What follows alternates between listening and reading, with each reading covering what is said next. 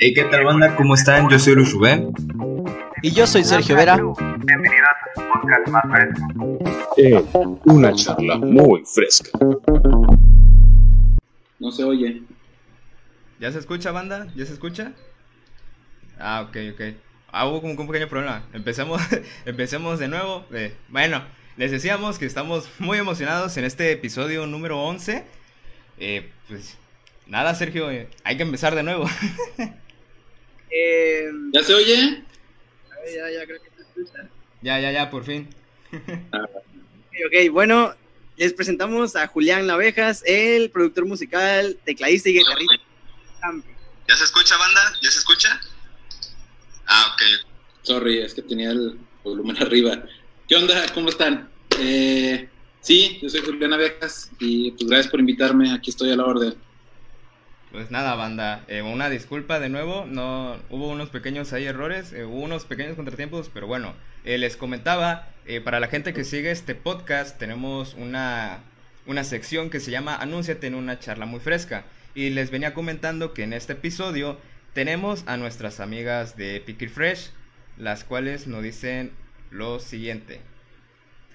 Hola, somos sus amigas de Picky Fresh y les venimos ofreciendo tres productos. Nuestro equipo está conformado por Zaira Nikon y Blenda Ramos. En los productos que nos ofrecen están los Piquilocos. Estos se presentan en tres tamaños diferentes, chicos, medianos y grandes. Los Piquilocos contienen tres tipos de cacahuates, gomitas en diferentes presentaciones, banderillas de tamarindo, así como sabritas de tu elección. Las Piquibrochetas son brochetas de fruta, sea sandía o jamaica, y estas contienen gomitas en diferentes presentaciones y sabritas de tu elección. Por último están las piquisodas. Son sodas gasificadas y contamos con tres sabores diferentes, como la uva, la fresa y el limón. Y recuerden, nosotras somos tus amigas de Picky Fresh. Entonces, pues banda, la gente de aquí de Minatitlán, Veracruz puede ir a visitar sus redes sociales como es Instagram y Facebook en la descripción de este podcast donde van a encontrar los en vivos. Ahora sí, Sergio, como te decía, yo sé que este episodio es muy especial para ti, así que arráncate ahora sí. Pues sí, eh, bueno, desafortunadamente tuvimos unas fallas técnicas, pero bueno, ya estamos acá ahora sí. Y bueno, lo que la primera pregunta que era para Julián, ¿quién es Julián Navejas?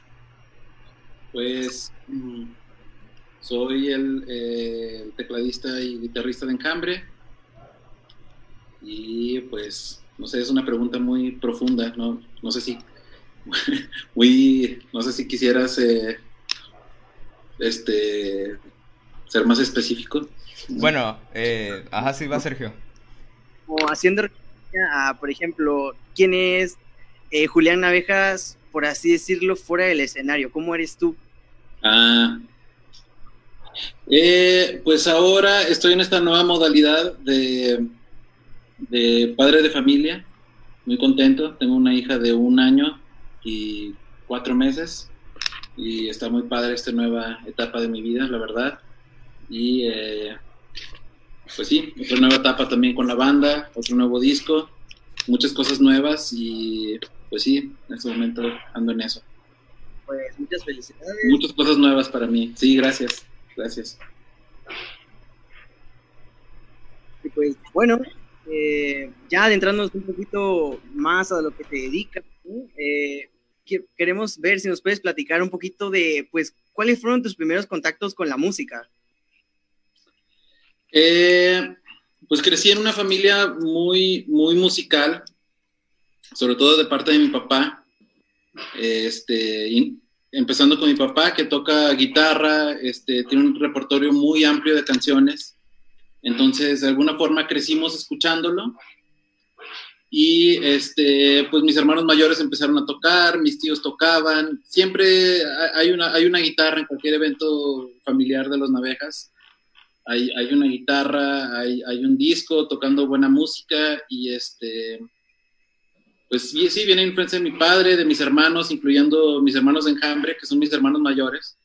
Este, de hecho, prácticamente ellos me enseñaron a tocar y, y este, pues sí, ya para cuando tenía 17, 18 años no tenía nada en mi cabeza más que tocar música, este, ya tenía un grupo y, y este, era, era lo único que, que, me gustaba hacer y he sido muy afortunado de que eh, ya mis este, 36 años me sigo dedicando a esto y estoy muy contento por eso. Ah, wow, qué, qué bueno, la verdad, este, pues desde chico, como nos comentas, Sí. y bueno, eh, ¿quiénes, ¿quiénes fueron que te inspiraron a ser músico o quiénes son tus músicos favoritos? La, yo creo que la gente que nos está escuchando quisiera saber eso del gran Julián Navejas. Músicos, este, pues las canciones que tocan, las canciones que tocaba mi papá eh, son de las que más nos han influenciado como músicos. Eh, toca canciones desde, desde los Beatles hasta Bob Dylan y de repente se echa una de Joan Manuel Serrat y luego toca una de Piero y luego una de Sandra de América y luego una de Harry Nilsson y luego una de José Alfredo Jiménez. Entonces hay, hay como una gran gama de, de, música que crecí escuchando y sigo escuchando y este y pues yo creo que eso, eso es lo que al final se, se permea en, en, nuestros, en nuestras composiciones, en nuestros arreglos. Este, y pues obviamente la, la, la música que, que, escuchábamos en nuestra juventud, eh, bueno, a mí no me, tocó, no me tocó tanto, pero pues Nirvana y este, todavía estaba morrillo, no estoy tan ruco, pero a mis carnales sí. Eh, pues sí, toda la, la música punk, punketa acá, noventera, también nos gusta. A mí, mi banda como de juventudes, de la prepa, es Radiohead, crecí escuchando mucho Radiohead. Este, pues sí, hay mucha música, mucha música chida. En español, ¿qué, qué nos podrías mencionar más o menos? Como tú dirías, ¿quién te influenció de acá de Latinoamérica, por ejemplo? Pues sí, como te digo, la, los cantantes latinoamericanos, gran cantante, grandes cantantes como Piero, Sandro de América, este, Rafael de España, este, mmm, Roberto Carlos de Brasil, eh, José José, Juan Gabriel, todo ese tipo de músicos. Me gusta también la música de, los panchos, me gusta eh, los boleros, pues, la, las, las, rancheras, los boleros rancheros, este, Javier Solís, este, mucha, mucha música bonita en español. Y de rock, pues sí, me gusta Café Tacuba, también Re, es un gran disco que está muy chido. Mm, Obvia, me gusta. Surdoc, está muy chido. Bueno, eh, también queríamos preguntarte, nos comentas, bueno, eres productor musical, ¿no? Entonces, al menos yo tengo la duda de, por ejemplo, pues, ¿qué se necesita para ser un productor musical? Pues tienes que tener mucha paciencia, tienes que este, estar dispuesto a sentarte horas enfrente de una computadora. Eh, no, pues es algo que a mí me gustaba mucho, como que tenía la, inquietud eh, y entré, en, todavía vivía en Estados Unidos y entré en la universidad a, una carrera técnica en producción de audio y ahí es donde empecé como a, a, pues a tocar un, meter un dedo del pie, ¿no? Al, al, al, a este gran, apenas empecé a empaparme un, a empaparme un poco, pues, de, de, lo que es la producción musical y este, aprendí mucho en la escuela, pero también he aprendido mucho sobre la marcha. Eh, el primer disco de, que grabamos juntos, que fue El Segundo es Felino, fue el primer disco que produje, fue el primer disco que mezclé, no había mezclado, había mezclado algunas rolas, pero no tenía muy, muy poca experiencia, entonces con ese disco fue como mi escuela en cierta forma, y este, y, pues sí, sigo, sigo aprendiendo, que es, es, un, sigo, sigo hay, muchas, muchas cosas que aprender, simplemente la tecnología que sigue avanzando, hay programas nuevos, nuevos plugins, este, siempre hay algo nuevo que aprender en, en la producción de audio. Ok, ok, este, bueno, eh, eh, eh, tomado de la mano de esto que nos comentas, eh, también nosotros al momento de formularnos las preguntas antes de este episodio, eh, también queríamos saber qué se necesita o, o, qué tanta paciencia hay que tener para producir un álbum musical. Pues yo, yo creo que lo primero es que tienes que o sea, no, no, no, te puedes forzar a que algo te guste, pero sí yo escojo proyectos que me gustan y, encuentro un ángulo que es lo que me guste, porque si vas a estar escuchando una canción decenas de veces, a veces hasta cientos de veces, pues imagínate, estás escuchando algo que te desagrada, pues vas a, no te la vas a pasar bien. Entonces, escoger algo que te guste, algo que sepas que puedes contribuir. Y a mí me gusta este, darle el espacio y, por lo regular, lo más que he producido son bandas, bandas de rock. Entonces a mí me gusta también que tengan ellos como su autonomía, que ellos tengan la última palabra. Eh, no me gusta como imponer mis ideas, aunque sí doy muchas. Y este, pero sí respetar la, la, autonomía de la banda y, y, su visión artística, no querer imponer la mía, simplemente ser como alguien que los ayude a llegar a que escuchen lo que ellos quieren escuchar. Entonces es, es, es por ahí una estira y afloja. Y este y, pues sí, al final espero que cuando les entregue una canción, este, pues que se vayan contentos y que escuchen lo que, lo que tenían en su, en su cabeza, lo que querían escuchar con sus rolas. Sí, sí, pues como lo mencionas, tú les ayudas a conjuntar todas esas, esas ideas que a lo mejor tienen un poco desacomodadas, ¿no? Y ayudarles a, a crear algo pues que sea de su lado, ¿no? Que a lo mejor les ayuda a tener éxito. Eh, bueno, también queremos preguntarte cómo es el proceso para producir un álbum, ya que tú lo has vivido en carne propia, ¿qué nos podrías comentar? Pues depende, hay, muchas variantes, depende de la banda, depende de las canciones, de repente hay canciones que, bueno, primero hace un acercamiento el grupo o la banda, lo que sea, yo siempre les pido un demo de, de lo que quieren, aunque esté mal grabado, Neta, he recibido este, canciones que grabaron en el baño, así. Este, y está chido, porque de ahí han salido rolas chidas. Y bueno, es como una idea, darme una idea, entonces ya este, voy como, como haciendo, dándome una idea de, para dónde va la rola, luego voy a su sala de ensayo, ensayan las rolas, los escucho, empiezo a dar un par de tips, a veces no son necesarios los tips, digo, pues está chida la rola, hay que grabarla.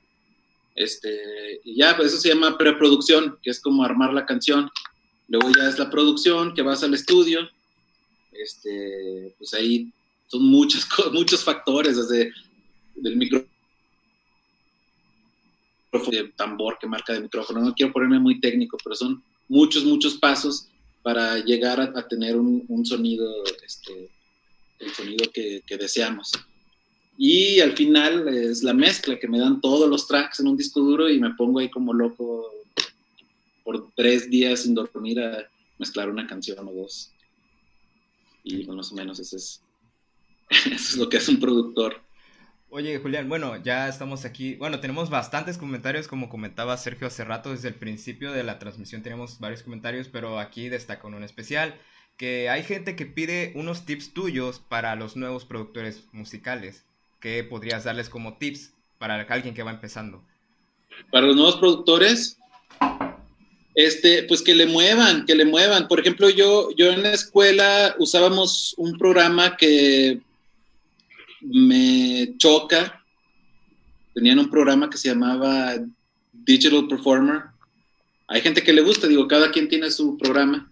A mí no me gustaba, con ese programa yo aprendí este, en cuanto me salí, yo empecé a usar otro y este, picándole, moviéndole, nadie me enseñó a usarlo. Entonces, pues sí, abre tu compu, este, hay, hay, hay, este, se llaman DAWs, que son programas para grabar, muy baratos, hay, hay unos que bajas pruebas gratis. Este, no les diría que descarguen piratas, no se los diría yo. Hay por ahí muchas opciones. Y este, usen, usen el programa, ábranlo, experimenten, graben cosas, mezclen cosas, hoy más que nunca hay, hay un chorro de... Puedes descargar samples, puedes cargar bombos, tarolas, hacerte un beat, este, experimentar, moverle, moverle. Eh, y, pues sí, solo, solo así aprendes. Ok.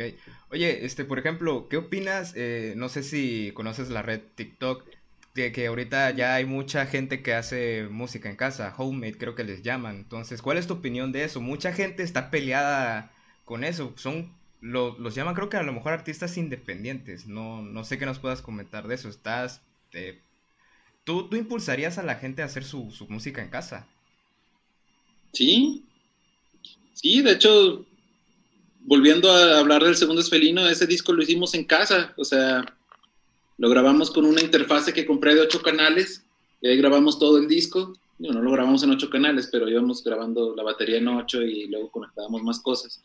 Y este. Y sí, es que, es que ya, ya en los tiempos de esperar a que, a que alguien te firme y que te lleve al gran estudio a grabar y que el gran productor este, produzca tus rolas, ya no es, ya no es necesario. O sea, tú mismo puedes, obviamente, si, te, si estudias, si te informas, si practicas, puedes tú mismo hacer tus propias rolas y producirlas tú mismo. Entonces, este, pues ya el género que te guste, pues ya es cosa de cada quien. Ya si te gusta el, el- el trap y eso, pues también es tu onda y dale, está chido. Bueno, ya entrando un poquito más en tema, por ejemplo, de Enjambre, eh. ¿qué nos podrías comentar, o bueno, acerca de la historia de Enjambre, que, bueno, su primer álbum, Consuelo en Domingo, ¿no? Entonces, ¿qué nos podrías, ah, también mencionaste el segundo es Felino, entonces. La historia de Enjambre, por así decirlo. Pues eh, Enjambre, uy, está larga. Pues este fue los miembros, los fundadores de Enjambre son Rafael y Luis Humberto, que es el cantante y el bajista, mis hermanos mayores. Y desde que vivíamos en, en Fresnillo, Zacatecas, eh, ya tocaban en un grupo punqueto que se llamaba Los Cuatro Fantásticos. Ahí tocaban en Fresnillo. Yo estaba muy chico todavía, tenía como 12, 13 años. A mí ni me pelaban. Y este, nos fuimos a vivir a Estados Unidos. Eh, mucha gente de Zacatecas va a vivir para allá, no sé si sepan, a lo mejor en Veracruz también. Eh, nos fuimos a vivir a Estados Unidos y allá siguieron con el proyecto, pero le pusieron enjambre. Empezaron a tocar con un primo. Eran tres navejas y el chiste era que era un enjambre de navejas. Eh, no por sus caras no es un buen chiste, al parecer. Ahí está. no te creas, no, pues no es un buen chiste. Bueno, pero era un enjambre de navejas y este, luego eh, el primo se salió, juntaron a, estos cuates que se llaman Nico y Osamo, que con ellos grabaron este primer disco que se llama Consuelo un Domingo. Por ahí lo grabaron en el 2004. Salió en 2000, finales de 2004, 2005. Este, y eh, pues nada, se grabó y musicalmente no se llevaban chido. Y este, Rafa se salió del grupo. Estoy cortando a grandes rasgos la historia. ¿eh? Rafa se salió del grupo y ya Luis Humberto me invitó a mí. Y este, pero seguían ahí los roces, tronaron y eh, pues Luis Humberto y yo seguíamos ensayando y eh, Rafa estaba ahí a un lado y llegaba ahí a, a, cantar y a, darnos como, a dar ideas así de, güey, pues ya te saliste del grupo, no, no, no, hay que armarlo otra vez, ya total, lo armamos nosotros tres otra vez, bueno, ellos dos otra vez y conmigo, y juntamos a Javier, que, que tocaba conmigo en otra banda, ahí cuando estábamos en la prepa, también en Estados Unidos, y nos trajimos a Ángel de Fresnillo, que él tocaba con los Cuatro Fantásticos cuando estaban morros. Y pues ese es enjambre de, de ya de, desde el 2007 para acá. Y este y pues esperamos que hasta que ya no haya enjambre sigamos nosotros cinco. Ok, ok. Este... Son los orígenes, ¿no? imagínate toda Ajá. la historia. Sí, hay, hay, hay, que preguntar a, a, la, a, la, banda que nos escucha si, si, lo quieren ver. Lo estamos leyendo aquí en los comentarios, banda. De hecho, eh, aquí eh, alguien nos estaba insistiendo mucho, Julián, que ah. confesaras cuáles son los programas que ocupas para los sonidos en las canciones. Esto nos los pregunta eh, Jared Eduardo. ¿Los programas? Sí. Pues yo, yo trabajo en Cubase. Ahorita es el Cubase 10, es el que está ahorita. Pero la verdad no importa el programa. O sea, si tú te agarras con otro está chido. De hecho, pues el, el, disco se mezcló en Pro Tools. Lo mezclamos en un estudio de León que usan Pro Tools. Yo grabo con Cubase. Este, una rola yo la mezclé con Cubase, otra se mezcló con Pro Tools, otra se traco, traqueó en, en GarageBand. Este Luis Humberto usa GarageBand, que es otra, otro programa. Ahí él grabó, él grabó unas voces ahí y unos teclados este, que acabaron llegando al disco, porque unos teclados los graba él y luego yo llego y los regrabo con otros teclados más chidos, pero otros así se quedaron. Y este, sí, la verdad el programa no importa, que, sea un programa que a ti te lata. Digo, tampoco uses el Fruity Loops, ¿verdad? Pero sí que sea un programa que, con el que tú te agarres y incluso el Fruity Loops creo que dicen que está chido. Este, y dale, o sea, el chiste es, moverle, moverle, experimentar hasta que suene chido. Y de plugins uso los de Waves, uso Sound Toys, casi casi nomás uso esos dos.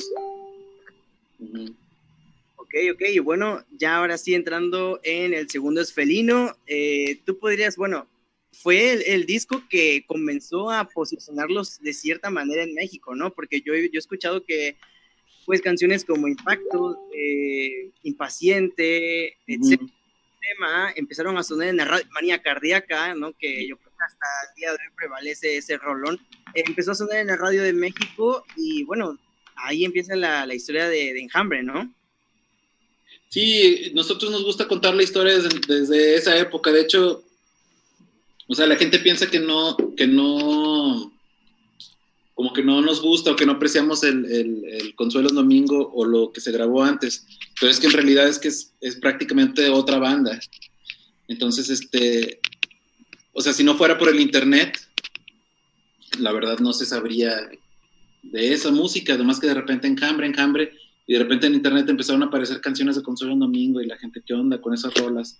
Este, hay canciones que grabaron antes, que piensa la gente que las grabó con Nico y Osamo, pero son rolas que grabaron con Romeo, que de repente aparecen allá en el internet. Digo, no por menospreciar lo que hicieron antes, porque también eran conocidillos en, Estados Unidos, pero sí en México sí nos dimos a conocer con, Manía Cardíaca, fue donde, donde pues empezó esta historia, esta, esta como etapa de encambre que sigue hasta ahora.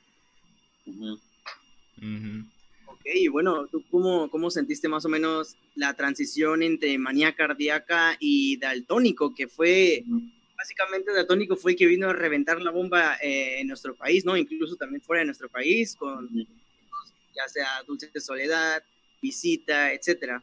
¿Qué, qué nos podrías decir? Pues muy chido, muy chidos. eh, este, yo creo que siempre lo, la forma en que hemos como avanzado ha sido como gradual, siento yo. Entonces a veces como que no lo sientes. O sea, dices, ah, qué padre que está sonando esta rola en la radio y de repente, este, pues qué padre que está saliendo esta rola en la tele y de repente qué padre que este disco es disco de oro y van así como sumándose cosas y, y- y es tan gradual que a veces no, no es difícil como sentarte a apreciarlo. A lo mejor ya cuando, cuando esté más ruco voy a decir, órale, qué chido, qué chido estuvo eso. Pero nosotros por ahora como siento que seguimos avanzando, pues siento como que nos seguimos enfocando en lo nuevo, nos seguimos enfocando en, en estas rolas que, que están saliendo, entonces como que a veces es difícil como voltear para atrás y, y- y apreciar lo, lo, lo que hemos logrado, pero sí, sí está muy chido, sí, sí está muy chido, la verdad. Ok, ok. Oye, Julián, pues bueno, seguimos aquí revisando los comentarios y en la raza quiere saber cuál es tu canción favorita de Enjambre. Pues, ¿Cuál, ¿Qué podrías decirnos? Al igual que tu álbum favorito, también nos piden muchísimo eso. Este. Tengo cierto aprecio por, por Manía Cardíaca, por, es- por eso, porque es como que la rola que nos puso en el mapa. Y como que nunca me aburro de tocarla.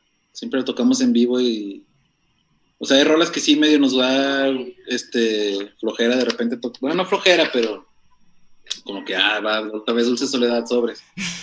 Pero, este, manía cardíaca no, como que manía cardíaca siento que todavía tiene como esa chispa, como que nos late a todos, como que, o sea, la tocamos, a lo mejor eh, ya ni nos la piden y la seguimos tocando.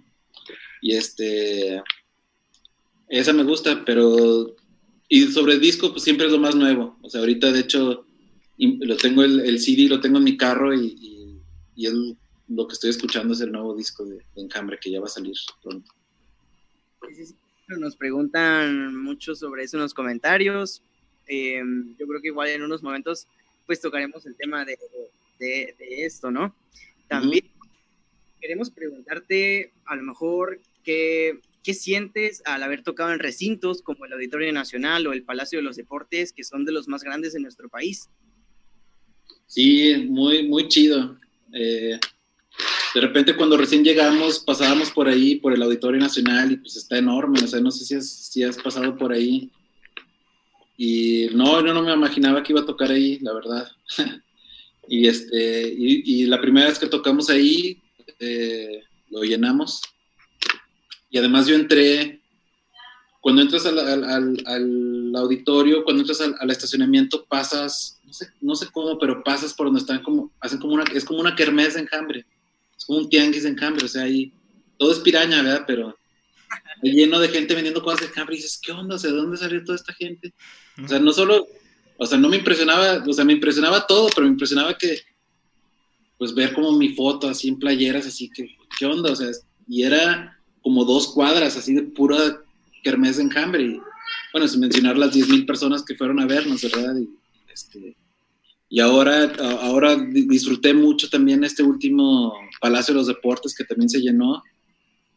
Sí, sí, son experiencias, son experiencias chidas y lo curioso de, de, esos conciertos es que sales y ya tienen el concierto vendiéndotelo en 100 baros, porque así me pasó con un concierto que fui. O sea, recién salí y ya tenían el concierto que yo acababa de ver. Ah, pero grabado bien chafa, ¿no? sí. Sí, sí, sí, sí.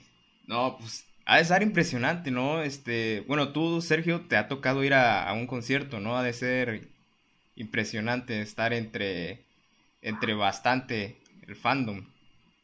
Sí, bueno, sí, he hecho, a Enjambre lo he ido a ver dos veces y la meta, pues, oye, es de mis fans favoritas, estuvo muy chido.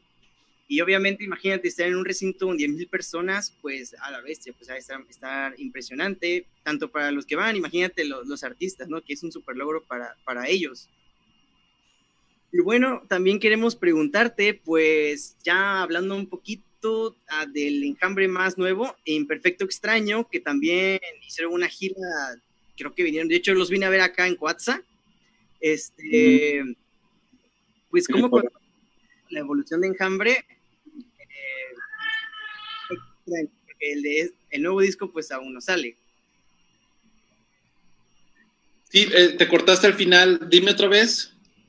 Ah, sí, te, te, menciono que ya nos vamos un poquito con Imperfecto Extraño, que, bueno, eh, ¿cómo consideras la evolución de Enjambre hasta ese disco?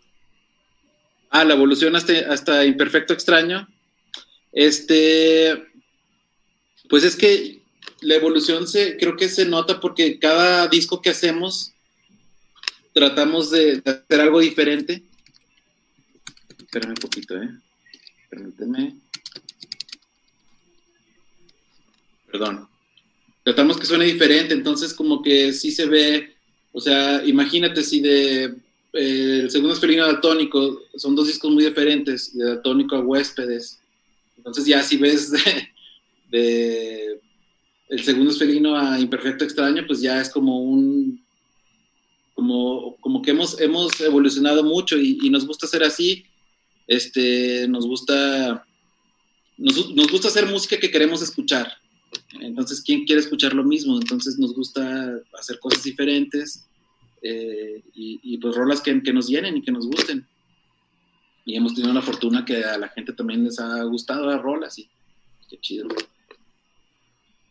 Ok, ok, este, bueno, no sé si nos puedes responder esto, Julián, pero preguntan mucho, quieren saber si tú vas a cantar en el próximos prójimos.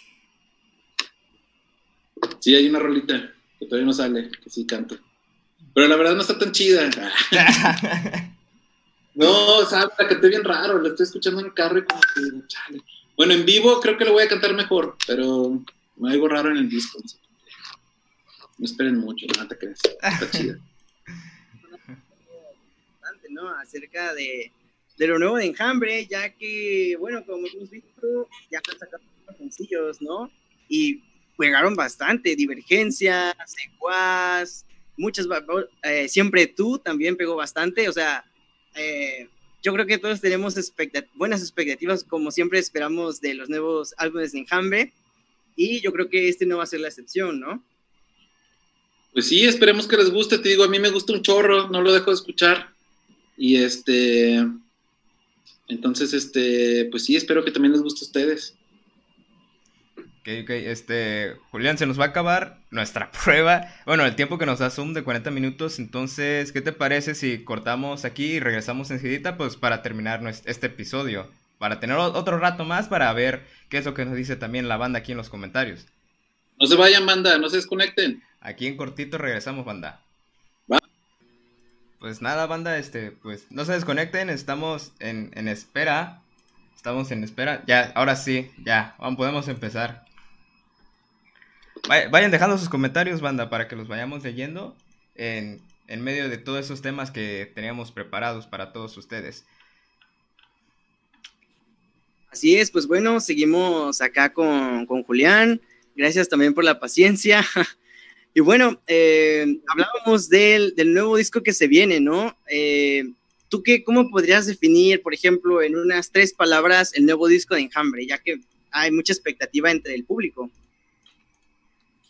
Eh, enjambre muy intenso. Más rockerón, más rockerón que otros álbumes. No sé, no sé, no, no sé, pero sí intenso. Ok, ok, intenso en otros aspectos, ¿no? Sí, exacto. Ok, en otros aspectos. Ok, y bueno, también queremos preguntarte, pues, aquí para todos, ¿cuándo, ¿cuándo es que van? Ah, bueno, antes van a tener evento en línea también, eh, he visto muchos anuncios, ¿no? ¿Cómo, ¿Cómo han manejado ustedes lo de los conciertos ante esta situación de la pandemia? Pues nada, pues estamos nada más, tenemos que ser pacientes y, esperar a que las cosas vuelvan a, la normalidad, si es que algún día pasa. Y este, y pues están saliendo este nuevo formato de, de conciertos en vivo. Eh, yo creo que, yo creo que sí es algo que, que puede funcionar. Este, un concierto como el que estamos preparando nosotros, creo que sí vale, vale la pena comprar un boleto, creo yo. Eh, y no, no está bien que venga de mí decirlo, pero va a estar muy bueno. Y este, porque sí se le mete, se le mete el esmero que se le mete a un, a un concierto en vivo. O sea, estamos hablando de producción, estamos hablando de, de un buen sonido, este, de un buen lugar, de, o sea, de la banda tocando en vivo.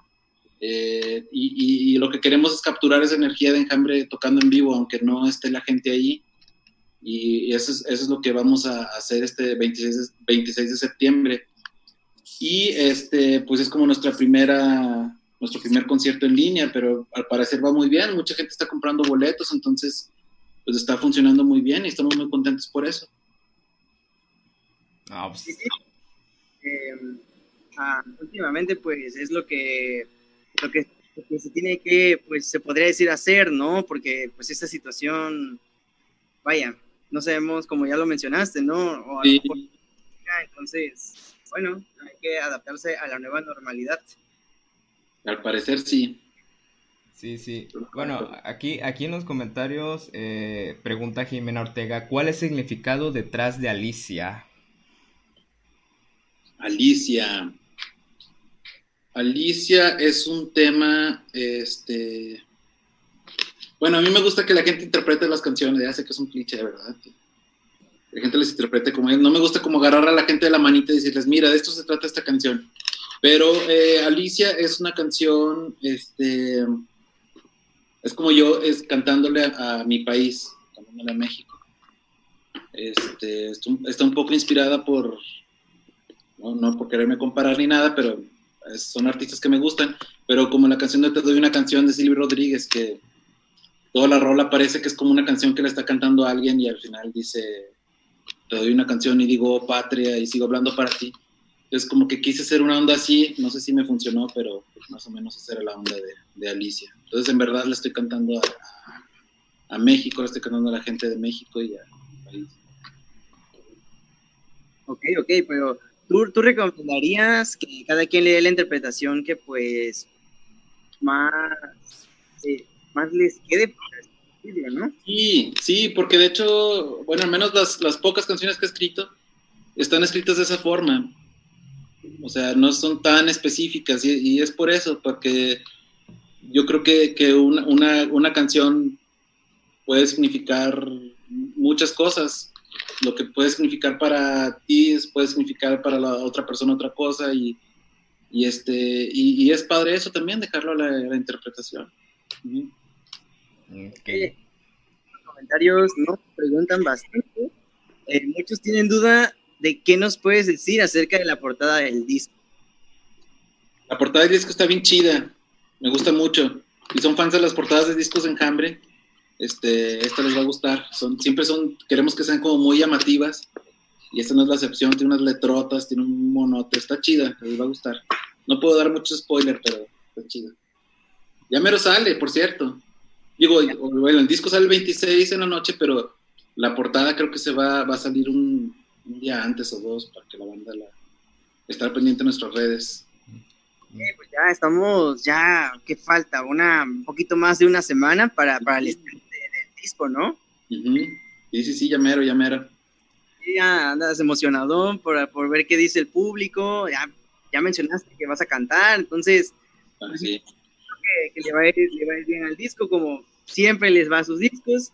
Y aquí también nos preguntan, ah, bueno, aquí ya mencionaste la portada y sabiendo que en cada concierto piden lo mejor para México, no me esperaba menos. Es un comentario acerca de lo que nos mencionaste. Mm. Una muy interesante, dice, en próximos próximos ya hablaron de la vida con divergencia, ya hablaron de la muerte con el derrumbe, Mm. hablaron de la reencarnación. Mm. No. Ah. no, no, no, no me dio interpretación. Pero sí habla de la vida y la muerte. Ok, ok. Eh, a ver, ¿qué más tenemos? ¿Qué más tenemos? Hay, hay- hay alguien que no entiende lo de intrusos, que alguien se lo explique. Hay banda, explíquenselo que, que no entiende nuestro, nuestro pobre Uh. compañero. Ese ni yo entiendo, ¿eh? Aquí nos preguntaron también de que si Intruso era tu canción. No, no, intruso lo escribió Luis Humberto. Entonces, pues bueno, eh, Intruso se trata más o menos como de, de- bueno, no sé si habla de proyección astral, pero sí es como de, de como, como a- abrirte un poco de ti mismo y verte de, verte de una perspectiva a ti mismo de otra perspectiva. Entonces estás, estás como, está como hablando de sí mismo. Por eso dice, es de anatomía idéntica a la mía, porque pues es el mismo. Y este, hay un intruso en mi cuarto, o sea, es el mismo, pues, porque se está viendo en su cuarto. Lo veo por la ventana. Está hablando del mismo, esa es la onda de esa rola. Ok. Creo.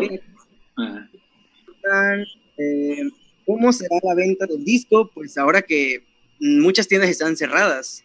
sí, por ahora, fíjate, me estoy enterando que, que no, todavía no va a ser impreso el disco.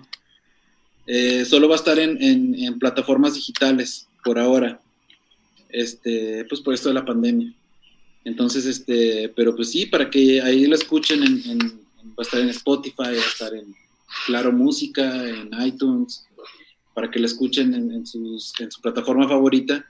Pero sí escuchen en orden, sí estaría padre. Y además, bueno, qué mejor forma de escuchar ese que, que parezco perico con mi comercial, pero en este concierto, eh, este, qué mejor que escucharlo en vivo.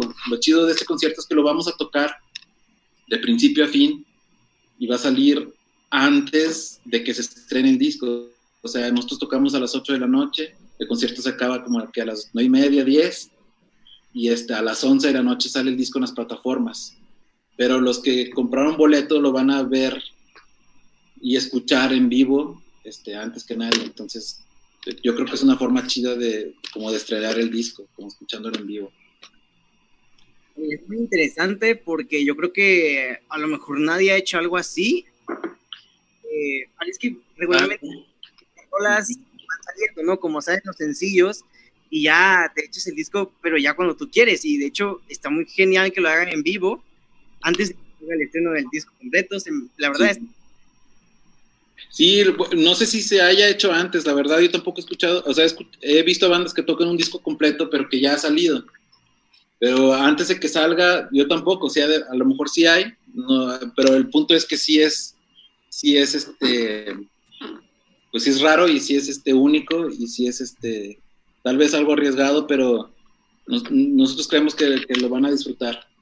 Sí, y a es- nosotros nos encanta la idea, nos encanta la idea de, de tocar el disco a- y que lo escuchen antes, antes, que lo escuchen en vivo antes de siquiera escuchar las rolas.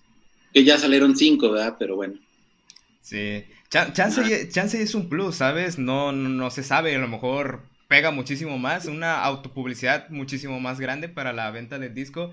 Y pues bueno, aquí mucha gente, igual a la banda que nos está escuchando, disculpen si no leemos todos sus comentarios, es que van uno tras otro y ya tenemos uno seleccionado y se va hasta arriba y se pierde.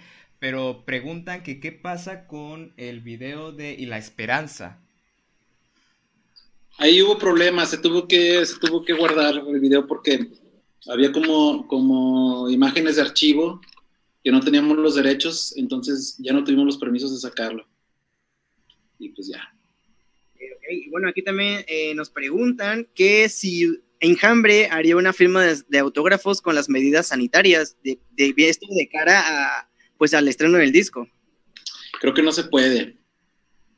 No, no se firma autógrafo, sí, no, es- imagínate cómo. O sea, tienes que agarrar el disco, firmarlo. Sí. No que vemos como con guantes o así. No, de hecho, ni siquiera no se puede ni se debe, o sea. No, no. No creo que, es más, aunque nosotros digamos sí hay que hacerlo, nos llega acá salubridad, acá nos, nos llevan a todos acá, nos esposan y todo. Ok. Eh, bueno, también nos No pregunta... se pueda por ahora. Ah, Sí, pues es, es lo más coherente, ¿no? Es aparte, pues ¿Cómo? lo que todos queremos es pues ya pasar todo, todo esto, pero pongan su granito de arena, banda, pongan su granito de arena. Y bueno, nos pregunta Osmar si habrá una canción instrumental. Sí. Sí, sí habrá. Ok, ok. Cortita, pero sí. Bueno, también tenemos eh, ¿cuántas canciones tendrá en total el disco, sacando las cinco que han salido antes? Son 13. Son 13, incluyendo esas 5 que ya han, han escuchado. Ok, ok, pues ya aquí todo el mundo está muy ansioso por, por escuchar el, el nuevo disco, ¿no? También aquí nos preguntan que si ustedes estarían dispuestos a hacer un autoconcierto, ya pues ya ves que ahorita todo el mundo ha optado por esa, por esa opción. Sí, eso fíjate que sí se ve más factible y sí estamos en pláticas de, de hacer algo así. Este, todavía no sabemos, pero ojalá se arme algo. Ok, ok. Este, bueno, eh, Julián, esto es parte de tus fans y preguntan que si te enfadas muchísimo o te cuesta algún disgusto el que te etiqueten en muchísimas historias, pero pues quieren saber la verdad. Son muchas preguntas, no sé. eh, ¿qué nos puedes comentar sobre eso? ¿Te, te molesta? ¿Sientes bonito? Eh, ¿te incomoda algunas veces? No sé. Pues mm, es algo que está fuera de mi control, entonces trato de no, de no agüitarme. O sea, que, o sea, no, no hay nada que pueda hacer ni que deba hacer para impedir así como que hagan memes y cosas así. Entonces, pues opto por, eh, pues ni modo. Es, parte de... ¿Qué hago? Pues no, no sé si es parte de, pero pues es, es la realidad, es lo que pasa y hay gente que tiene tacto, hay gente que no tiene tacto y, y pues ¿qué le puedes hacer? No, no puedes educar a, a la gente una por una. Ni modo. Eh, yo quiero preguntar también, eh, ¿qué, qué tienen pensado con el nuevo disco? Supongo que una gira, ¿no? Pero bueno, no ya la tengan planeada, se atraviesa una pandemia de la nada, o sería para el próximo año en todo el país, o qué, nos podrías hablar acerca de eso? Sí, es algo, es algo, es algo, algo incierto, o sea, están estas opciones de, de conciertos virtuales, este, no sé si vayamos a hacer otro, pero estos son de autoconciertos, hay este, pues al final, al final, al final, tal vez mm, no, no se pueden hacer como conciertos y esperar a que se acabe esto, pero nosotros no, no queríamos, nosotros queríamos ya sacar este disco, Cre- creo que teníamos ya como un compromiso con nosotros mismos y, incluso hasta con el público, porque ya llevábamos rato diciendo, ya viene, ya viene el disco, ya viene el disco, entonces, cuando empezó esta pandemia, este, en cierta forma a nosotros nos ayudó a acabarlo. No estoy diciendo que la pandemia es algo bueno, es algo horrible, pero de, de una situación adversa, este, hicimos algo positivo, creo yo, y este, nos dedicamos a acabar ya este disco que tal vez si estuviéramos de gira no lo hubiéramos hecho. Y pues ya está, ya está allá afuera, y si ya nunca lo vamos a tocar en la vida ni nada, mínimo ahí están las rolas, y, y pues ya. Y este, y si sigue esta pandemia, si sigue esta pandemia, pues vamos a seguir haciendo rolas y a seguirlas sacando así de forma digital, porque pues es nuestro oficio, es nuestro, es a lo que nos dedicamos y nosotros vamos a seguir haciendo rolas. Ok, ok, sí, pues como comentas, hay, hay que adaptarse, ¿no? Y bueno, como mencionas, hay que sacarle provecho a, a las situaciones adversas. En este caso, Sí. Pues le sacaron provecho para el disco, ¿no? Tenía más, más tiempo libre, tienes que viajar. Bueno, ¿y cómo ha sido para ti el, el viajar de un lado a otro en un días muy, en lapsos muy cortos o de andar de gira por todo México? ¿Cómo lo manejas? O sea, pre-pandemia, Pandemia, prepandemia. pues está chido, está chido. A mí me gusta visitar lugares. A veces es, es cansado porque, porque no hay chance como de, turita- de turistear tanto como uno quisiera, porque pues vas en plan de chamba. Y pues los llamados sí son algo acá brutales, así de que el avión sale a las 5 de la mañana, entonces tienes que estar el aeropuerto a las 4, entonces te tienes que levantar a las 2, llegas, prueba de sonido, este, te tienes que dormir de 4 de la tarde a 6 de la tarde, así de, pues, ¿quién duerme a esa hora? No duermes, tocas, son las 2 de la mañana y ya tienes que tomar el vuelo y pues sí es cansado, es algo ajetreado, algo loco, pero está chido, está chido, sí, sí extraño, sí extraño viajar y de repente ya tengo mi ma- maletita ya toda polveada. Antes ahí la movía a todos lados y ahí está arrumbada. Muchos, muchos cambios se han sufrido con, con esto, ¿no? Y bueno, aquí mucha gente nos está pide y pide que cuentes el día en, del ventilador con Luis Humberto. Ah, pues estábamos tocando, en, es, era una onda de, de- Estábamos tocando en vivo para un programa de Telehit. Y el, ah, pues el Humberto se alocó y agarró un ventilador y cantó. Fue, fue espontáneo, ¿no? A lo mejor los demás lo planeó, pero fue algo que salió así de la nada, ¿no? Sí, queremos hacer algo ahí locochón y luego aprovechando que es en vivo y que pues nada, nadie nos puede decir nada, pues ya. De repente son dos acá medias locas. Oye, y bueno, yo al menos estoy en algunos grupos de, de enjambre y muchas, mucha, muchos miembros del grupo se pelean con otros fans de otras bandas, Pelea, pelea, pelea. se agarran, se agarran fuerte, porque mencionan que enjambre no tiene un MTV Unplugged. Entonces aquí nos preguntan, eh, Marpo, ¿han estado en pláticas acerca de un MTV Unplugged? Sí, de repente sale el tema. Y este. Pues sí, hay, podría, podría haber una posibilidad de que lo hagamos. Pero sí, sí, sí, sí está en la mesa de repente esa, esa onda. Y luego, si no es MTV Unplugged, ya ves que hay otras ondas que, que es sinfónico y este, hay como otros formatos este, que, bueno, no son iguales, pero tienen como esta, esta onda de, de tocar versiones diferentes de canciones y todo eso. Pues podría ser, podría ser. No me prende mucho la idea, pero podría ser. Pues bueno, también tenemos aquí que preguntan, ¿los ventiladores de Siempre Tú son referencia a ese momento de Luis Humberto? No, es coincidencia. Coincidencia. Ah, bueno, también tomando de eso, también preguntaban aquí de eh, por qué salen mucho los ventiladores o bailarinas en los, en los videos. Tienen esa duda. Mm, pues de repente es coincidencia, o sea, depende del director, este, depende de la idea de la rola. La chava de, de Siempre Tú, eh, ese video, la, la idea fue como de Luis Humberto, así como que es como, como un niño y un adulto al mismo tiempo, que se enamora como de la niñera o algo así. Y este, pero pues no es bailarina, nomás está bailando. Y la de Divergencia, pues son gente bailando que nos mandaron videos. No sé en qué otros salgan bailarinas. Ah, sí, en la de Somos Ajenos. Este, pues sí, ¿verdad? Estaría bueno preguntarnos, hacernos una auto, ¿cómo se dice? autoexploración, ah, cabrón, no. no, sería otra, esa otra No, cosa, no. ya sería una, una No, un no. autoconocimiento también. Autoconocimiento, sí, eh, este- reflexionar en nuestras, nuestras eh, decisiones artísticas, no sé. Tal vez somos bailarines de closet. Mm. Probablemente, probablemente. Sí, digo, este... Bueno, también quieren saber mucho cuál es el diseño favorito de las playeras que tienen. ¿Cuál, cuál es? Nos preguntan muchísimo, muchísimo. Pues están chidas, a mí me gustan todas. A mí me gustaba, a mí me gustaba la playera de Daltónico porque se ve bien, bien chida, así. Y les hicieron muy poquitas. Creo que es difícil imprimir esa playera porque tiene muchos colores, algo así. Pero la playera negra, así con la portada de Daltónico, chida. Pero sí, ahora las del nuevo disco van a estar más chidas.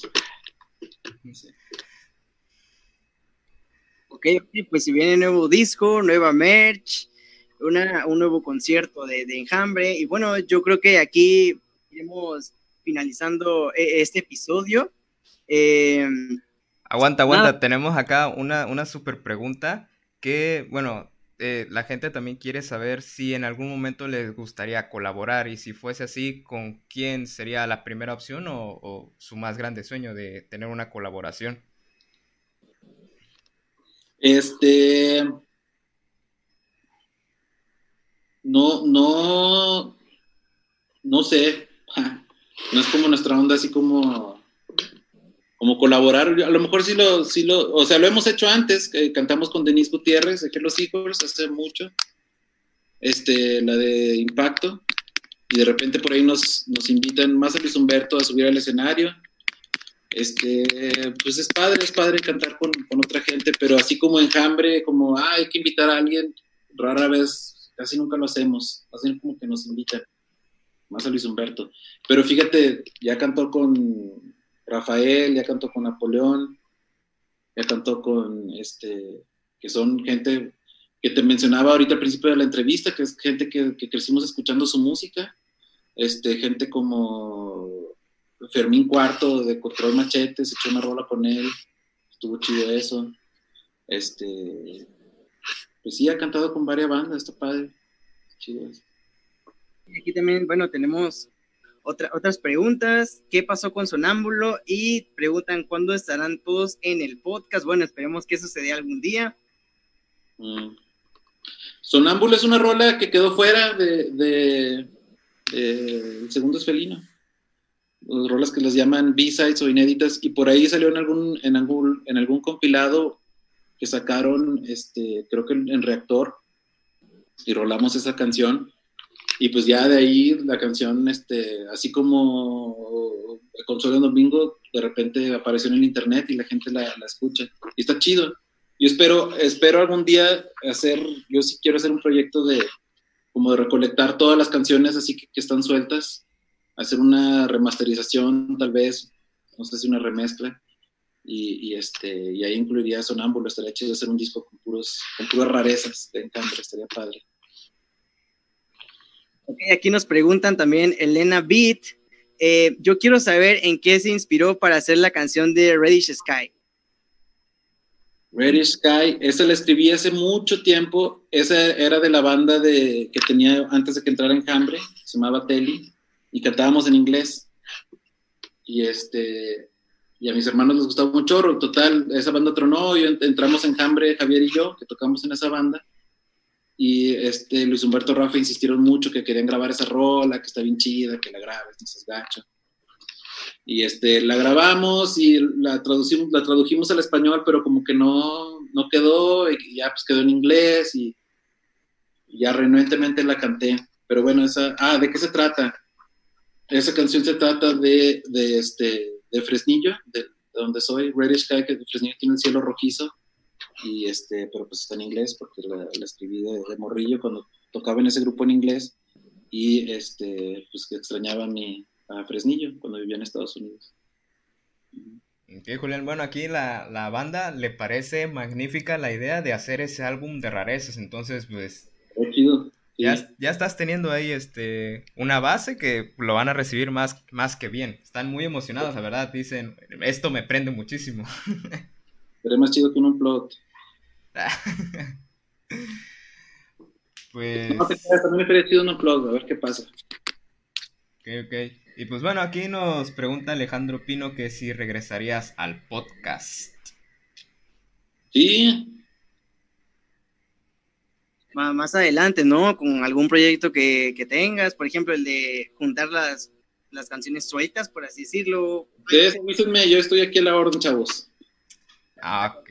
Ok, muchísimas gracias. Y pues nada. Sergio, ¿te parece un último comentario y cerramos el episodio del día de hoy?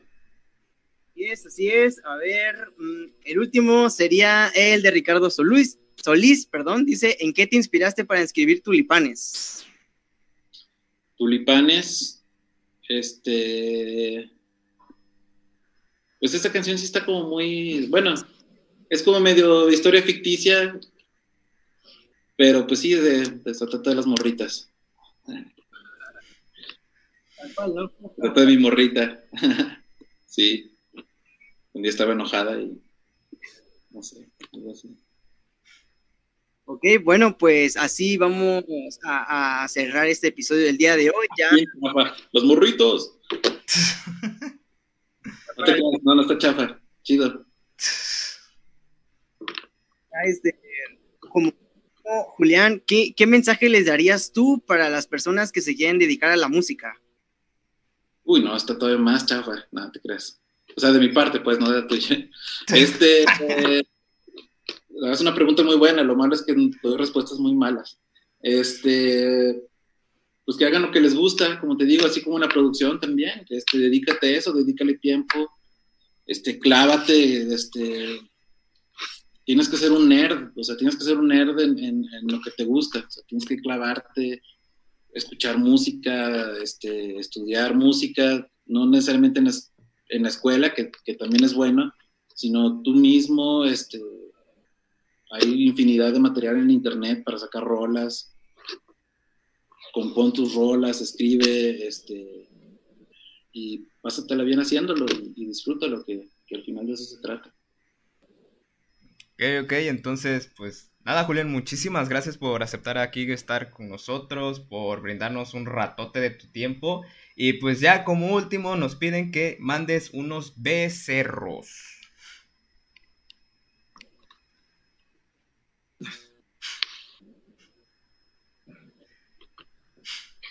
Estaba, es que mi hija tiró un borreguito y, los, y los, le iba a poner así en la pantalla. Ah, no manches. No, no lo encuentro.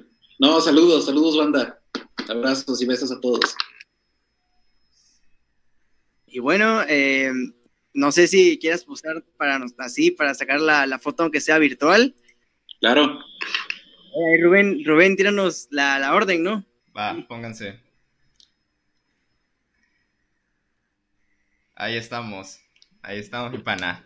Banda, hay otra vez el bolazo que está a la venta en Ticketmaster. El concierto de Enjambre. Vamos a tocar el disco para que lo escuchen antes que nadie. Y este, vamos a tocar dos tres rolitas más de complacencias. Y este, pues no se lo pueden perder. Ahí está a la venta en Ticketmaster México. Acuérdense, 26 de septiembre, el concierto en vivo y el disco después de que acabe el concierto, un, un después, ¿no? Sí. Y ya están los boletos a la venta, para que no se queden sin boleto. Y acuérdense, ya nos dijo Julián que la portada va a estar chida, que él se va a echar una rola y bueno, es nuevo material de enjambre, ¿no? Saludos a Veracruz, ojalá volvamos pronto. Esperemos, esperemos, esperemos que vuelvas por acá, por, por el sur de Veracruz, por Coatzacoalcos. Ojalá y sí. Muchas gracias por, por habernos acompañado el día de hoy. Chido, gracias chavos, un gustazo. Bye. Gracias, Julián. Bye. Pues nada, banda, aquí está. Esperemos tener a Julián próximamente otra vez en el podcast. Y pues igual, tenerlos con todo el grupo de Enjambre, ¿o no, Sergio? Es lo que más te gustaría. Vaya, eso sería un sueño hecho realidad para mí. y bueno, pues muchísimas gracias a la gente que, que, estuvo acá con nosotros, la verdad, eh, con sus comentarios. Las fallas técnicas de la transmisión, pues son cosas que pasan. Y pues nada, Rubén, ya hay que despedir esto, ¿no? Pues sí, banda, como les dije, aquí, bueno, la raza de Minatitán Veracruz, pueden echarse al rato una vuelta por las redes sociales de Picky Fresh. a mí me pueden encontrar en YouTube eh, como Luis Rubén y en mis redes sociales como mi página de Facebook e Instagram como arroba SpiderBasher. Y bueno, a mí me encuentran como Química Verap en YouTube o en Instagram o Sergio Verap también. Y bueno, nos escuchamos el próximo miércoles a las 8 pm. Una disculpa por no leer todos los comentarios, pero pues eran bastantes. Y pues nada, ahí les diremos si tenemos una segunda parte con Julián. Que descansen, banda.